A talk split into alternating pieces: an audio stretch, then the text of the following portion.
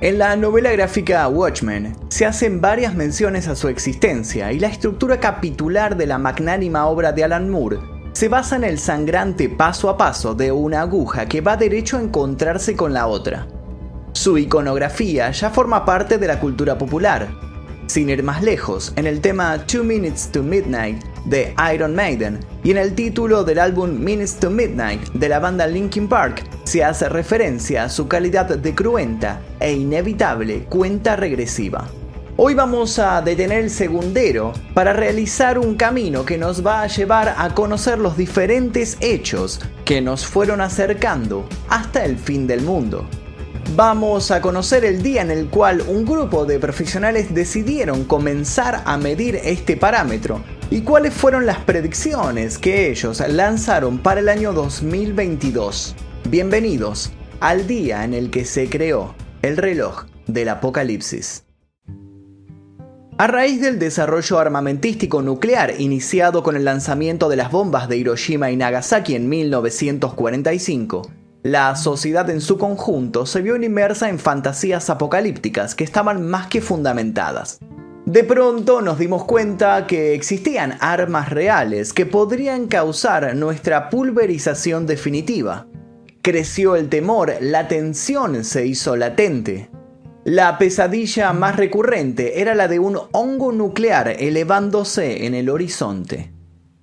Ese mismo año un grupo de investigadores de la Universidad de Chicago creó el Boletín de los Científicos Atómicos, una revista cuya misión era la de alertar a todo el mundo sobre los peligros de la energía nuclear. Lo que le daba autoridad al boletín era que los científicos que estaban tras su publicación eran los mismos que habían estado involucrados en el proyecto Manhattan, proyecto de investigación y desarrollo llevado a cabo durante la Segunda Guerra Mundial, que produjo las primeras armas nucleares. Una artista llamada Marty Langdorf esposa de una de las personas que había ayudado a fundar el boletín, fue contactada una tarde de 1947. Querían un diseño para la portada y la habían elegido como la artista adecuada para llevar a cabo esta tarea. Martil se sintió halagada a la vez de que se percató que estaba frente a un gran desafío. No tenía mucho tiempo, tenía que resolverlo rápido. ¿Cómo expresar el carácter de urgencia? Que pretendían exponer en las páginas de este boletín. De pronto la iluminación, la epifanía, la imagen perfecta se le vino a la mente. Un reloj. Un reloj era la mejor forma de ilustrarle a toda la humanidad su estrepitosa caída hacia la autodestrucción. Para ver cómo quedaría y no perder su espontánea inspiración, dibujó su primer boceto en la contraportada de un volumen de Beethoven. Sin dudarlo, colocó las agujas, el minutero, a 7 minutos de las 12, 7 minutos para el mediodía o 7 minutos para la medianoche. Le hizo unos ajustes y se le ocurrió que sería buena idea repetir esta imagen pero de diferentes colores en cada mes. Quienes le habían encargado el trabajo quedaron completamente maravillados.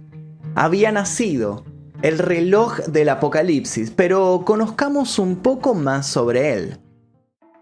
Hay un ejercicio mental que propone imaginar toda la historia de la humanidad en tan solo 24 horas, tomando como la aparición del ser humano en el minuto 1 del día. Se supone que recién a las 6 de la tarde, el ser humano abandonó las flechas y las cavernas para empezar a profundizarse en la agricultura. De allí en adelante, de algún modo, el tiempo se aceleró. Por cada hora comenzaron a pasar siglos y en una velocidad sorprendente se conformaron civilizaciones, religiones, se construyeron y se destruyeron ciudades y luego países. Según esta parábola, ya en los últimos minutos la humanidad triplica la población mundial y consume más petróleo y metales de los que consumió en las 23 horas 50 minutos anteriores. ¿Cuál es la gracia de este ejercicio? En la de concientizarnos de que estamos devorando nuestro entorno. La de hacernos entender que estamos muy cerca de que se termine el día y junto con él esa cosa frágil, pequeña y tonta llamada humanidad. Pero no solo eso, porque parece que la humanidad está dispuesta a llevarse consigo a todo indicio de vida, y esto sucedería en un futuro no muy lejano. La idea de un ciclo a punto de completarse, la idea de un borrón y cuenta nueva, no es algo que haya surgido en los últimos años. Fueron muchos los pensadores, los artistas, los científicos que se encargaron de difundir la idea de que el fin era algo tangible que podía llegar dentro de muy poco tiempo. Si bien, como ya dije, la idea del reloj del apocalipsis se creó en 1947, fue recién en 1949 cuando se le dio cuerda. Al ser creado, el reloj marcaba las 23:53. Estábamos en un mundo polarizado. Luego de la Segunda Guerra Mundial, se había desatado una guerra indirecta entre dos potencias que se reclamaban el trono. Era el auge de la Guerra Fría. La crisis de Berlín fue el primer gran conflicto de este periodo. Estados Unidos aprobó el Plan Marshall de ayuda económica a las naciones europeas. La Unión Soviética, considerándolo un instrumento de expansión capitalista, prohibió su disfrute a las naciones de su órbita. Los bloques se negaban a convivir en el mismo planeta. En el otoño de ese año, el presidente Harry Truman comunicó al pueblo estadounidense que la Unión Soviética había ensayado con su primer dispositivo nuclear. Esta acusación fue usada como bandera de largada para lo que se llegaría a conocer como carrera armamentística. Todo esto hace que en el año 1949 los científicos decidan mostrar desde el diseño mismo del boletín su preocupación en aumento, por lo que tienen una idea efectiva gráfica y concisa. Adelantar las agujas del dibujo. De pronto, eran las 23.57. Ya no faltaban 7 minutos para el final, ahora faltaban solo 3.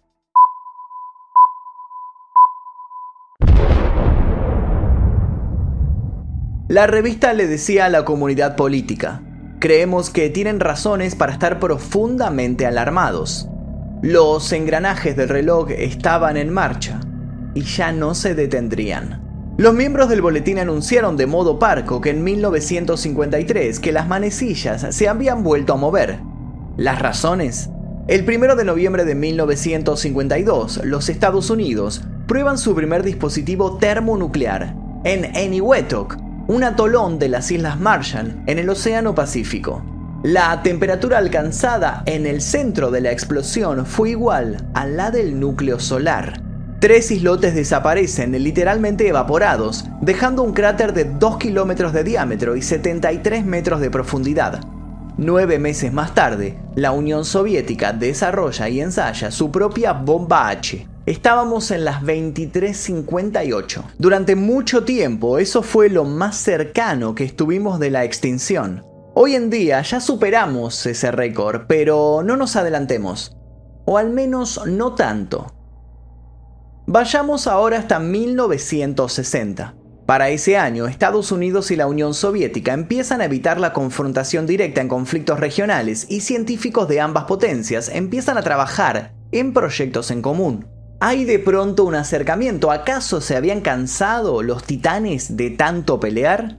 Hay un ambiente de júbilo, no solo habíamos logrado que la aguja avanzara, sino que había retrocedido. ¿Tiene esperanza la humanidad? se preguntan todos. Pero era demasiado pronto para hacer conjeturas, teniendo en cuenta además que el reloj pasaría muchos años averiado. En 1962, el reloj no se movió pero por un error técnico. La crisis de los misiles de Cuba es como se denomina el conflicto entre los Estados Unidos, la Unión Soviética y Cuba en octubre del 62, generado a raíz del descubrimiento por parte de Estados Unidos de bases de misiles nucleares de alcance medio de origen soviético en la isla cubana. Fue una de las mayores crisis de ambas potencias durante la Guerra Fría. Solo dos veces en la historia se ha alcanzado una condición de defensa DEFCON de nivel 2 en Estados Unidos, aún siendo considerado este como uno de los momentos más peligrosos vividos por la humanidad. El reloj permaneció inmóvil a 7 minutos de la medianoche en ese año, ya que el clímax y la resolución de la crisis se produjeron antes de que los expertos del boletín pudiesen reunirse para ajustar la hora. Tras una década de pruebas nucleares casi ininterrumpidas, Estados Unidos y la Unión Soviética firman el Tratado de Prohibición Parcial de Ensayos Nucleares, lo que hace que para el año 1963 pasemos a estar en las 2348. Sin embargo, hay pocas razones para sentirse optimistas. La guerra de Vietnam se intensifica, lo mismo que los conflictos entre la India y Pakistán. Por su lado, China y Francia empiezan a posicionar su desarrollo nuclear, trayendo más confusión al ya caldeado panorama. El reloj vuelve a su punto de partida, nuevamente son las 23.53. Para 1969, el Tratado de No Proliferación de Armas Nucleares se extiende a todo el mundo. Aunque Israel, India y Pakistán se niegan a firmarlo, el boletín decide premiar el compromiso de la mayoría. Son las 23.50. En el año 1972, nuevos tratados harían que los minutos siguieran bajando, pero en 1974 se demostraría que a esos tratados, como a las palabras, se las lleva al viento. La India prueba su primer artefacto atómico y los Estados Unidos y la Unión Soviética modernizan su fuerza nuclear. Son las 23.51. Para 1980, el boletín compara a la Unión Soviética y a los Estados Unidos con esos alcohólicos que siguen insistiendo en que la copa que consumen es definitivamente la última, pero que siempre encuentran una buena excusa para tomarse una ronda más. Otra vez las 23:53. Parecíamos condenados, no sabíamos que lo peor estaba por venir. En el año 1981 se interrumpe el diálogo entre las dos superpotencias. Reagan desecha cualquier conversación sobre el control de armas y propone que la mejor manera de poner fin a la Guerra Fría para los Estados Unidos es ganándola, haciendo que el reloj se posicione a las 23.56. El boicot de la Unión Soviética a los Juegos Olímpicos de Los Ángeles lleva en 1984 a las 23.57. A pesar de que el panorama no era el mejor, o justamente porque el panorama no era el mejor, los Estados Unidos y la Unión Soviética firman el histórico Tratado de Fuerzas Nucleares de alcance intermedio, el primer acuerdo para prohibir efectivamente toda una categoría de armas nucleares. Para 1988, el reloj retrocede hasta las 23.54. Año 1990 y se llega a las 23.50. La humanidad estaba atravesando una desintoxicación con altura, quizás por fin, con chances de superar la adicción. Uno tras otro, los países de la Europa Oriental como Polonia, Checoslovaquia, Hungría o Rumania se independizan del control soviético. A finales de 1989 cae el muro de Berlín poniendo un fin simbólico a la Guerra Fría, que se terminaría oficialmente en 1991 con promesas de desarme. Son las 23:43. Nunca habíamos estado tan lejos del fin del mundo. Y a decir verdad, es muy probable que nunca más volvamos a estarlo. Se trató de la famosa calma previa a la tempestad. En 1995, 98 y 2002, la escala es constante, llegando a un 2007 que nos posiciona a las 23.55. Esto como consecuencia de una serie de factores, entre ellos diversas pruebas nucleares llevadas a cabo por India y Pakistán, las preocupaciones por la posibilidad de un ataque terrorista nuclear debido a la cantidad de armas y material nuclear que no están bajo control y en paradero desconocido por todo el mundo, y la certeza de que siguen existiendo cerca de 26.000 armas nucleares en los Estados Unidos y Rusia. Expertos analistas de los peligros que acechan a la civilización añaden por esa época el cambio climático en la perspectiva de aniquilación. En 2010, ciertos intentos de cooperación hicieron dudar a las agujas del reloj en su avance, pero en 2015 se asciende a las 23.57 debido a nuevos y terribles datos sobre el calentamiento global y la ampliación del número de países participantes de lo que se conoce como el Club Nuclear. En 2017, por primera vez, el reloj se mueve 30 segundos debido al resurgimiento del nacionalismo en la política mundial, la ascensión de Donald Trump como presidente de los Estados Unidos y sus políticas respecto a temas bélicos, de armamento, inmigración y ambientales. Son las 23:57 con 30 segundos. En 2018 el reloj regresa a horarios del siglo pasado, otra vez a 2 minutos de la medianoche. En 2020 pasamos a las 23.58 con 20 segundos. El Boletín de Científicos Atómicos advierte que la humanidad nunca ha estado tan cerca de la autodestrucción. agregan como factor desestabilizante la guerra de información cibernética que socava, según sostienen, la capacidad de respuesta de la sociedad. Para el 2021 nos mantenemos a 100 segundos para el apocalipsis. Si bien el COVID-19 ha sido un factor importante, igual de importante y efectiva se considera la vacunación en masa contra el virus. Sin embargo, se espera y se prevén mutaciones, lo que genera incertidumbre en lo que se refiere a organismos de salud. Pero la pregunta que se nos viene a la mente es, ¿qué dijeron los científicos sobre lo que se viene en 2022? La última vez que se revisó el reloj fue el 20 de enero de 2022, y si bien las agujas no se tocaron, se mencionaron los peligros que podría traer una posible intervención en Ucrania. No sabían que estábamos a menos de un mes de que todo eso ocurriera. Luego señalaron, el año pasado, a pesar de los loables esfuerzos de algunos líderes y de la población civil, se han seguido tendencias muy negativas en el desarrollo de armas nucleares y biológicas en materias de cambio climático y en ciertas tecnologías disruptivas. Todo ello exacerbado por una ecosfera de información corrupta que socava la toma de decisiones racional y que hace que el mundo esté a tiro de piedra del fin del mundo. Sin embargo, a pesar de ser sombrío, el boletín también propone diferentes maneras para contrarrestar los males que aquejan hoy en día la sociedad. Algunas de las ideas que lanzaron a principios de 2022 pasaban por que Estados Unidos y Rusia pusieran límites al desarrollo de armamento nuclear y que acercaran posturas y llegaran a acuerdos a través de la OTAN. El boletín también demandaba a países como Estados Unidos y China acelerar el proceso de descarbonización de sus economías para cumplir con los compromisos climáticos.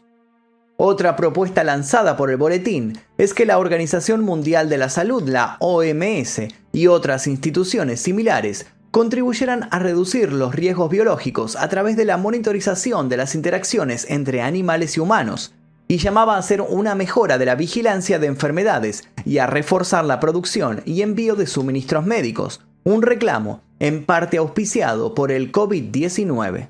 Finalmente destacaban que los países más ricos debían ofrecer un mayor soporte financiero y tecnológico a los países en desarrollo para ayudarles a tomar medidas efectivas en la lucha por el cambio climático, algo que en parte pasa por suministrar fondos para la recuperación post-pandémica. También llamaban a los gobiernos, a las empresas tecnológicas, a los académicos y hasta a los medios de comunicación a identificar e implementar alternativas prácticas y éticas para combatir la desinformación en redes sociales. No cabe ninguna duda de que en su día a día la humanidad que hoy somos va poniendo en riesgo su entorno. El auge de la industrialización, los avances tecnológicos y el aumento de la población todos derivados de la globalización y del capitalismo más inescrupuloso, siguen trayendo consecuencias sobre todo lo que nos rodea. El efecto de la actividad del ser humano ha originado un sinfín de problemas para nuestro refugio natural. Contaminación, desmesurada explotación de los recursos naturales, guerras. Aunque el reloj del apocalipsis no es ya la tapa del boletín de los científicos se mantiene como parte integral del logo del mismo, y ha sido desde su creación el símbolo más representativo del peligro en el cual vivimos. Si se volviese a ajustar el reloj del fin del mundo en este momento, el momento en el cual estamos viviendo la invasión de Rusia hacia Ucrania, ¿a cuántos segundos creen ustedes que quedaría la aguja de la medianoche? Quiero leer sus comentarios aquí debajo comentando sobre esta historia de reloj del fin del mundo, si sabían de su existencia o si tienen algún dato más para aportar. Les dejo un par de recomendaciones aquí para que sigan haciendo maratón en este canal y también los invito a dejar sugerencias para posibles futuros videos. Sin nada más que decir me despido, mi nombre es Magnum Mephisto y esto fue El Día Que...